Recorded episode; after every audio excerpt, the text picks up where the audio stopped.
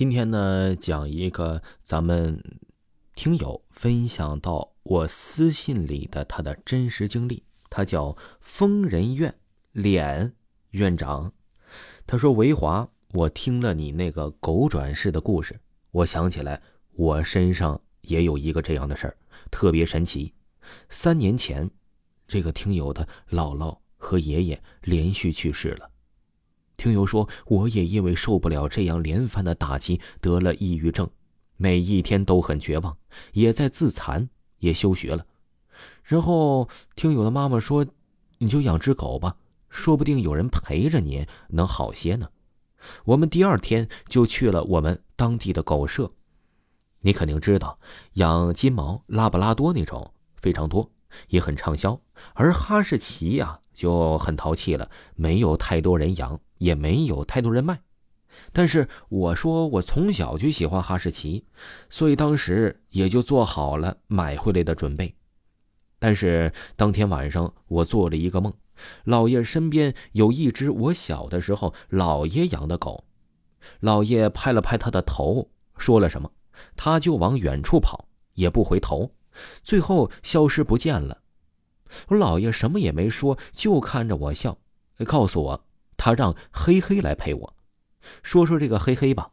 这以前的狗狗就叫黑黑，是在这个听友没出生之前就开始养这个黑黑了。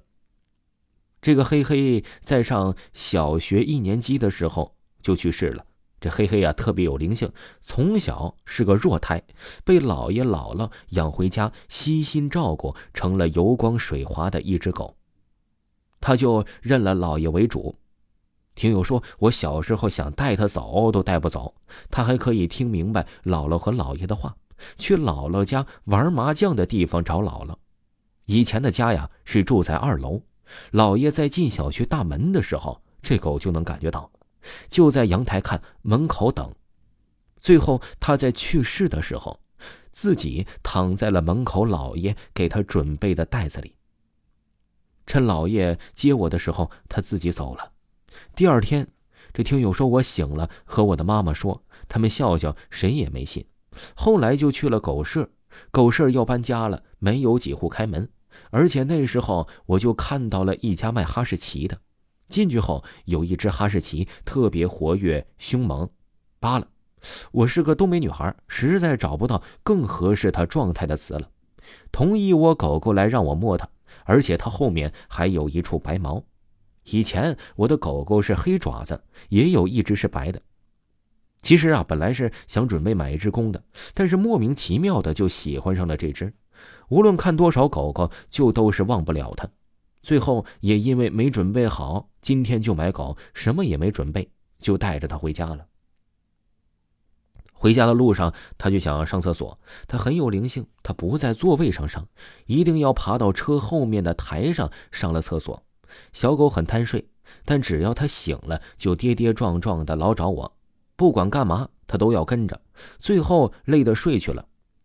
他回家的第一天就学会了坐下、握手、趴下和击掌这些的动作，完全不像一般的哈士奇那样傻。但是如今两岁了，他就没再会学过别的动作。以前呢，我家的黑黑也是会这几种。那个时候我的情绪很不好，在绝望的时候，曾经想抱着他一起跳楼，也掐过脖子凶过他，而且因为药物反应昏昏沉沉，也不总遛他。狗狗本应该更爱我的妈妈，但是不知道为什么，它就是喜欢在我的身边，而且在我自残的时候，它也会不顾一切的跑过来，无论是蹭我还是挡着，就是不让我拿刀。但这事儿可是没人教过他。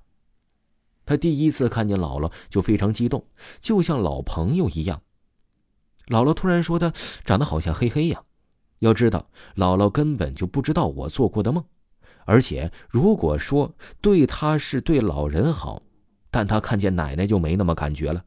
他翻看卖狗人朋友圈的时候，他买了三年就有一窝哈士奇，而且除了和我妈妈到的时候，我家的狗都没有很激动。更没有压制别的狗狗让人往前摸的动作，反而演演的。在养它的过程之中，就发现它的动作、反应、神情和黑黑特别像，而且叫它黑黑，因为不想让它只是一个黑黑的替身。它名字并不叫黑黑，它也也会有反应，别的名字不会有反应。而且最后的时候，在那之后梦见老爷的时候，就再也没有见过黑黑出现了。听众朋友，听友分享的故事就给您讲完了。如果呢，您也有您分享的故事，或者呢，您想和咱们的听友进行互动，想和维华进行互动，可以加个人简介的微信来进咱们的群。咱们下期再见。